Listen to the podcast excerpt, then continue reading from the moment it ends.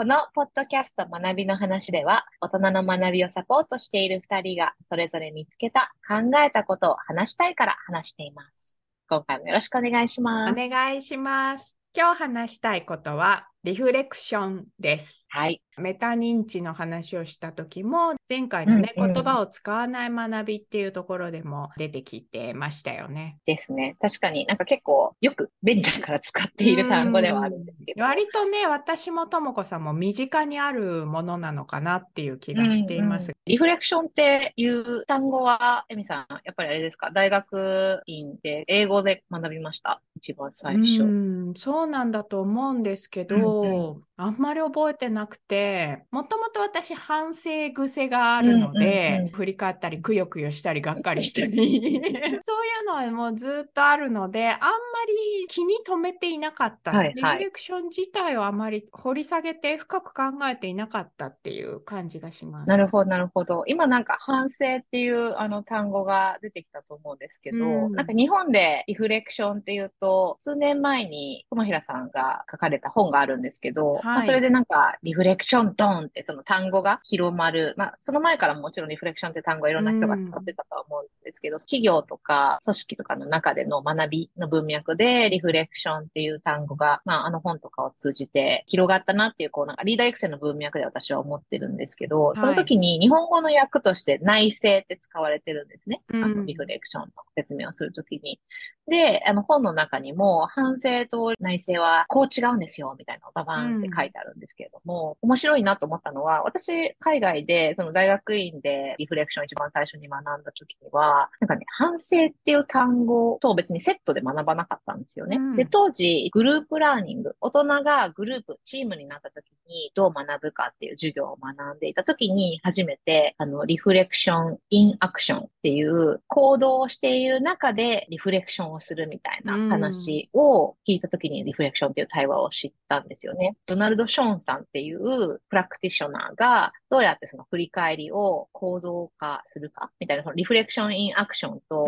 リフレクション・オン・アクションと、で、私の教授は、そのアクションの前のリフレクション、3点セットでリフレクションみたいな話をそのグループラーニングの授業で教えてくれたときに、あ、リフレクションって3つのタイミングで起きるのね。それが大人のグループラーニングの時に重要なのね。みたいなので私は初めてリフレクションを学んだんです。なので、なんか反省って意外と出てこなかったなっていうのを、その日本の文脈でリフレクションが広がっていく中で感じたりしていました。英語的に言うと、リフレクションの中に日本語で言うところの反省も内省も、ね、うんうん、他にもいくつか訳語があるんですけど、含まれているので、実際にはそんなにね、区別しているわけではないんですけど、うん、日本語で話すときにはね、やっぱり反省っていうと良くないことを自分で咎めるみたいなね、ね印象が強いので、あえてここは分けて、うん、日本語のカタカナで書くリフレクションについてっていうのがね、今日のテーマですね。ちなみにその冒頭でもおっしゃったメタ認知とリフレクションって結構似たような話をしていると思うんですけど、うんうんはい、エミさんの中でその2つってどういう関係性みたいなイメージってあります確かに言われてみると重なっている部分があるのかなとか、鶏と卵の関係なのかなとか、うんうん、まあなんかちょっと調べたりすると、うん、研究の中でも混ざっているなという感じがありますね。ありますね。メタ認知を上位概念に置いて、その下にリフレクションを置いているものがあったり、その逆があったりするので、うんうんうん、まあそこは自分の解釈でいいのかなっていうところなんですけど、うんうん、私個人的には別のものというふうに考えていて、うん、メタ認知というのは把握、まあ認知っていうぐらいなのでね、うん、認識する、分かること、うんうん、それに対してリフレクションっていうのはその把握したものに対する個人的な判断とか解釈、うん。うん、やはりね、感情や個人の経験が絡んでくるので、まあ、必ずしもその認知したものそのものではなくて自分なりの色付けをしたものがリフレクションっていうふうにちょっと分けて考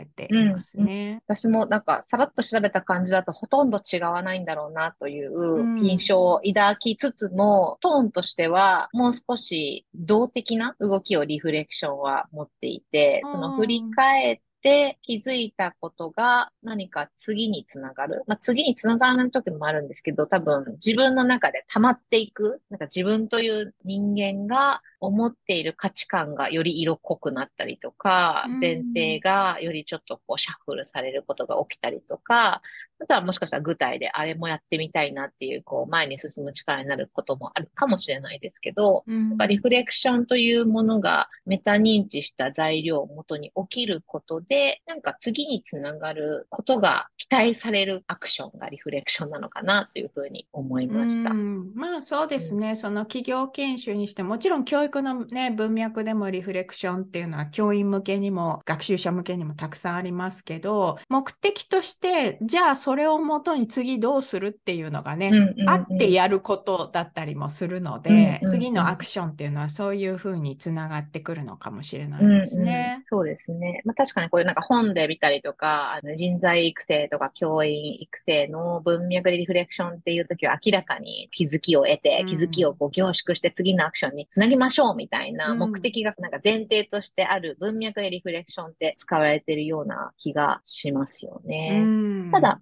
そうじゃないリフレクションもあるなと私は思ってるんですけど、うんうん、エミさんはご自身の生活とリフレクションってどういう関係性があったりとか、エミさんリフレクションってしてますかってなった時。私自身のリフレクション、今してますけどね。確かにね、結構いろいろな対象が、そもそもリフレクションする対象っていろいろありますから、価値観とかに対してのリフレクションにもなるかもしれないし、意見とかね。例えば、受講生の方とセッションが終わった後、うん、受講生の方には振り返ってもらう時間があるわけなんですね。うんうんうん、同じように私も今日のセッションについて振り返りをしているので、うん、書き残すまでやることは最近は少ないですけど、うん、最初の頃はなんか毎回書き残していましたね。ああ、それ確かに私も似てるかもしれないですね。コーチングセッション終わった時に、その時に起きたことを振り返るみたいな確かにやって、書くか書かないか別としてやりますし、研修をデリバリーした後も、やっぱり直後にね、一緒に同席してた仲間と、ちょっと振り返りましょうかって言って、話すのもあれもある意味リフレクションだなって今聞いてて思いましたね。うん、割と日常的にやっていますね。うんうんうん、確かに。研修でリーダーシップの研修一個やった時に、うん、あの、一週間のセッションで、なんか合宿的な感じで毎日やったやつがあって、うん、で、その一日一日の終わりに、ジャーナリングをするみたいなのが設計の一部にあったんですね。結構密度が濃い数時間の後に。そしたら、すぐね、書き出す。で、ノートとか支給されてるんですよ。そのなんかこう、うん、この研修プログラム特有の。で、みんなそれを開いて思い思いの場所で書いている人がいる中で、20人ぐらいいる中の2、3人は、ジャーナリングって何すればいいんだろう？みたいな、うん、その行為でリフレクトすることが意外とフィットしないみたいな、うん、今までやってきてないからやり方がわからないとか、なんとなく周りを見て分かっても、それが本来のリフレクションの効果を生まない？みたいな人たちがいるってことを当時発見して、で結局一人の人はなんか詩かな？詩を自分で作って、うん、その詩をスマホで録音して保存してたんですよね。いいですね。彼にとってはそれがその日に起きた自分の気持ちとかをキャッチするのが一番いい。なのでそれを学んでからはメンバーともそのインサイトを共有して、うん、ディレクションの仕方としては目的は当日のことを振り返る、うん、記録をする、明日とかにもう一回見えるようにすることなので、やり方は任せるみたいなディレクションに変えたことをちょっと思い出しました。だからリフレクションの仕方も人によっていろいろ、というかそもそもリフレクションというものをするっていう行為に対してもいろいろかなと思ってるんですけど。そうですね。教員の中でこう影響力がある方の発言の中にも、ご自身が大学院で留学した時に、リフレクション、うん、リフレクションって言われて、うん、かったるいなっていうふうに表現されていたことがあって、うんうん、割とそれに共感する教員の方も多かったりとかね、うんうん、子どもの頃に書かされた読書感想文みたいなものを想起させてしまう、うんはいはいはい、意味ないなと思いながら書くとか、うんうん、ありきたりなことを書いて埋めるとか、うん、そういうなんか割とネガティブな印象を持っている人もいらっしゃって。、うん、なので、リフレクションの最初に、まあ、つまずくというのかな、なんか書きにくそうにしている人っていうのはね、うんうん、実際大人の学習者でもあの見ますよね。うんうん、で、うちのプログラムでは、こう毎回の振り返りとある程度まとまった時の振り返りとしてもらって、ているんですけど、うん、もう書くことが溜まっていて、もう待 っっていて書くっていうね、はいはい、そういうタイプの人と、本当に白紙を前にポカンとしてしまうような人とがいて、それは名前が良くないのかなと思って、リフレクションにしてみたり、感想にしてみたり、振り返りに変えてみたり、いろいろしたんですけど、まあ何がフィットするか、それぞれっていうのは、ともこさんおっしゃる通りで、うん、で、なんかフォーマットも結構自由なフォーマットにしているんですけど、うん、まあ典型的なのはこう文字でこうザーッとすごく長く書いてくるっていうのがね、割とこうリフレクションに慣れているタイプの人で、うん、で、慣れていない人になると、もう本当に箇条書きとか議事録みたいなスタイルからなかなか抜け出せないっていうね、人もいるので、リフレクション、はい、してくださいって渡すだけではなくて、リフレクションにもやっぱりステップをね、作ってあげる必要がある学習者っていうのはいますよね。そうですね。いや、確かになんか問いの出し方とか、自己アンケートのね、ところで、アンケートとしてフィードバックも欲しいんだけども、アンケートの場をリフレクションの場にすることも私結構あって、で、その時にリフレクションをしてほしいように問いを書かないと、例えばなんか、どういう気づきを得ましたか？みたいなやっぱ難しくって、うん、なんか過剰書きが来ちゃうというか、うん、そうじゃなくて、だから印象に残ったのは何ですか？それはなぜですか？みたいなぐらいにすると少しストーリーが出てきたりとかしますけど、うん、やっぱありますよね。リフレクションを促進する仕掛けみたいなっていうのは確かにありそうな気がしますね。例えばね、先ほど出てきた熊平さんのリフレクションっていう本も、もう読んでいる最中から、もうリフレクションが起きてくるなっていうのをね、うんうんうんうん、感じながら読んでいるんですけど、でも人によっては、ここからどうすればいいんですかっていう人も、まあ、いるんだろうなっていうのをね、こう想像しながら読んだ感じでしたね。うんうん、ああ、ありますよね。結構ブログをね、私もエミさんも書くことを習慣にしてきていて、うん、で、ブログを書くっていう声がもうなんかすごくリフレクションの、まあ、アウトプットでもあるけど、プロセスでもあるじゃないですか。で、多分それが比較的慣れてるから、なんかいろんなことでうっかりするとすぐリフレクションが起きるというか、リフレクションアクションが起きるというか、例えば、先日ね、あの、エミさんと私で、ウェビナーに参加してましたけど、そのウェビナーに参加しながら、違うことで頭が 動き始めちゃって、これはこういうことなんじゃないか。これはつまりこういう意味付けが自分にはあるみたいなのが同時でパラレルで起きやすいというか、あのその場に集中してないってことかもなって今話してた。そんなことはないです。ちゃんと聞いてましたよ。リフレクションしやすい体質。そうですね。その、なんか体質みたいなものができていると、うん、ちょっとしたインプットからわーっとこうリフレクションが始まるみたいなことがね、うん、起きやすくなるんですけど、化学反応が起きるのにちょっと時間がかかる、スパークしにくいっていう場合もありますよね。そうですね。だから多分人材育成とかの文脈で、まあちゃんと、ね、数少ない経験を糧にちゃんと学びをしないと無自覚で過ごしてと同じ経験で同じことをするでしょうみたいな文脈でそのリフレクションの大切さみたいのを言うことがあるんですけど、やっぱりリフレクションをした方が経験がよりカラフルになるというか、うん、なんかそういう可能性はあるんじゃないかなとも思ったりするんですよね。まあちょっとリフレクション好きな人のバイアスが入ってますけど。そうそう。だからリフレクションがね、うんうん、苦手な人っていうのは、恥ずかしさとかね、うん、あと自分を見つめることの怖さみたいなものをね、持っている場合もあると思うので、うん、どんなにいいと言われても、何かそれこそ感情的にね、なんか抵抗感があると思うのでね、うんうん、その辺ちょっとね、ほぐせるようになると、あの自然に受け入れられるようになっていくのかなという気もしますけどね。うんさっき読書感想文の話があったんですけど、うん、私も確かに振り返ってみると、あんま読書感想文書くのって好きじゃなかった気がするんですよね。うんうん、で、今、読書感想文を書きなさいって言われたら、うん、自分がこう思ったって結構その自分を主語にバンバン書きたいことを書くと思うんですけど、多分もしかしたら子供の頃は、なんかこの本の読書感想文にはこういうことを書いた方がいいんじゃなかろうかって多分すごく気にして、なんか文字をひねり出してた記憶があるんですよね。で、なんか楽しくなかった。だから誰かの期待値に意識して、何かをひねり出さなきゃいけない行為として意味づけていた気がしてて、読書感想文を。それが苦手意識にしていたのが、もしかしたらそのリフレクションがが苦手な人って自分を主語に何を感じたとか言われてもみたいな、うん、なんかそういうのちょっとつながってる感じはしますよね。そうですよね。なんかそういう誰かの評価を得るんだとか、うん、正解があるんだそそれに近づこうみたいなね、ねうんうんうん、そういうあの心意気でいくとリフレクションはうまく進まないので、うんうんうん、どう思われようと私はそうなんだっていうふうにちょっとある種開き直りが必要なところはありそうですね。そうですね。うん、こう上司が部下にその振り返りを促しながら新しい気づきを得てもらう関わり方をするときも、おそらく上司が答えを持っていると上司が思っていて、うん。うん、お前この体験から何学んだんだって、なんかそれを引き出そうと するのが伝わってくると、本当の意味でのリフレクションや経験学習にはならないですよね。なんかそれとちょっと似てる気がしていて、本人が何を感じてどういうふうに思って何を得たかっていうのをちゃんとこう出すのを見守ってあげるというか、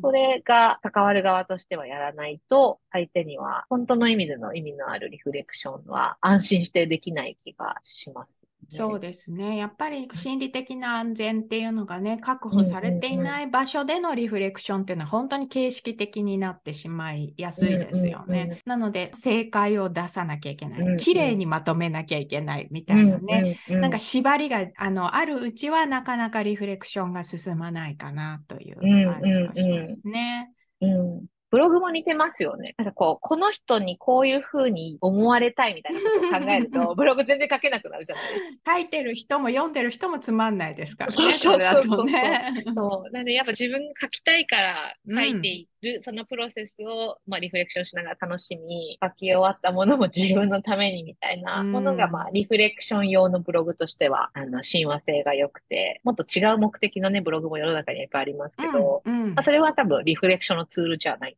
そうでしょうね。ご存知の通り、私はアクションに偏りがちな人間なので、うん、もうなんか立ち止まる仕組みみたいなのが結構少なくって、まあ、こうやってね、人と話すことによってある意味止まっているわけではあるんですけど、振り返ったりとか。けど自分にとっては結構ブログは、その時立ち止まるみたいな、立ち止まって、その走ってきたことを振り返るみたいなきっかけとしてはすごく活用してきたんですよね。なるほどな。いや、今回そのリフレクションっていう本を読みながら思ったことの一つに、うん、ビジネス文脈でのリフレクションっていうのは、そうやって走り続けている人、ある種突っ走っている人を止める、うん。うん、ちょっと立ち止まらせるっていう、うんうん、そういうふうな位置づけなんだろうなっていうのは、うんうん、例ええば英語学習者に対するリフレクションの働きかけっていうのは、うん、まあ、そういう面もなくはないんですけど一方で、うん。うん、立ち止まっている人を進ませる、うん、背中を押す働きかけであることが結構多くて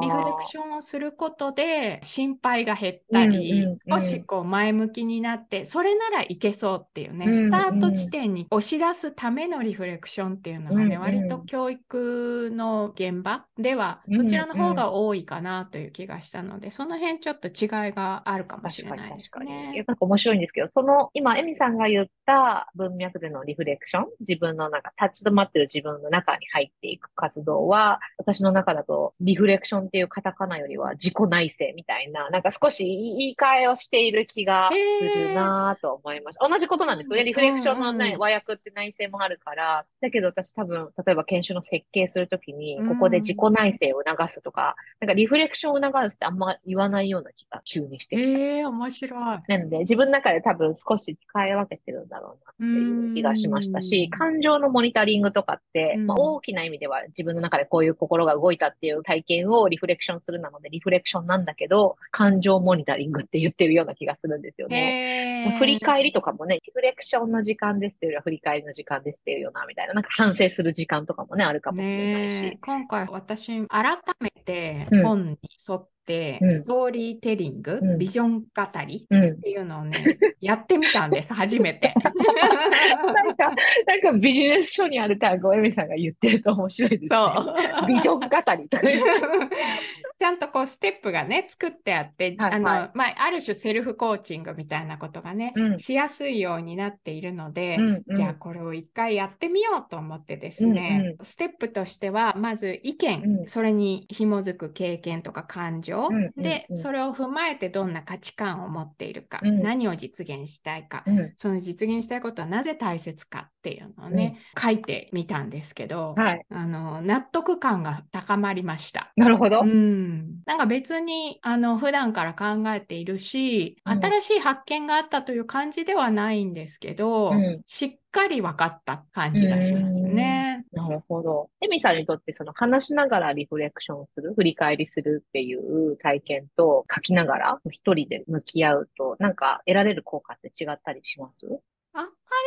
私は区別してないかもしれないですね。ただ書いたものっていうのは読み返せるので、うんうん、改めてこう目で確認ができるっていう違いはあるかもしれないですけどね、うんうん、出てくる内容とかリフレクションのプロセス自体は一人で書く場合でもその書く手前では自分となんか対話をしているような感覚はあるので、うんうん、あんまり違わないかもしれないですね。ともこさんどうですか？話すのは相手によるっていう感じがしますね。結構その話す体験がリフレクションになるかならないか結構違いがあるなと思っていて、一方で書くことは、あの、エミさんが言ったように自分で書いたものが目の前にテキストとして現れるので、結構その瞬間にまたメタ認知というか、振り返りが起こることによってなんか自分と対話を具体でしやすいので、うん、かなり違う体験になるなっていうのがあり、かつ流れていかないので、なんかその消さない限り目の前にあるのでそれを考えることが続いたりとか、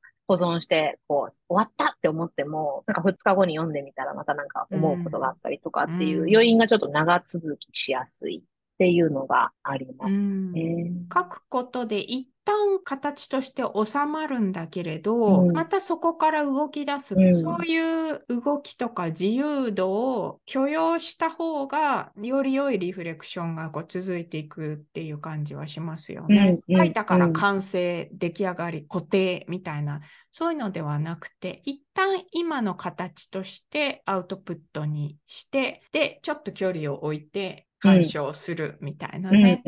そういうための書き出しっていう感じがしますね。うんうん、あとは今話してて思ったのは、やっぱ自分は職業柄、他の人がリフレクションをする場を作るのが好きなんだろうなと思っているので、なんかその話すことという文脈の時に、どうしても自分が仕掛け人になってることの方が多いかもしれないっていうのもちょっとこう話すと書くの割合的には自分のリフレクションには書くことを使うことが多いんだろうなっていう気もちょっとしました。話すときは伝えてることが多かったりして、なんかリフレクション、このポッドキャストではしてますけど、うん、意外と改めて考えてみて、話しながらリフレクションをするっていうのは自分の中では結構貴重な時間なのか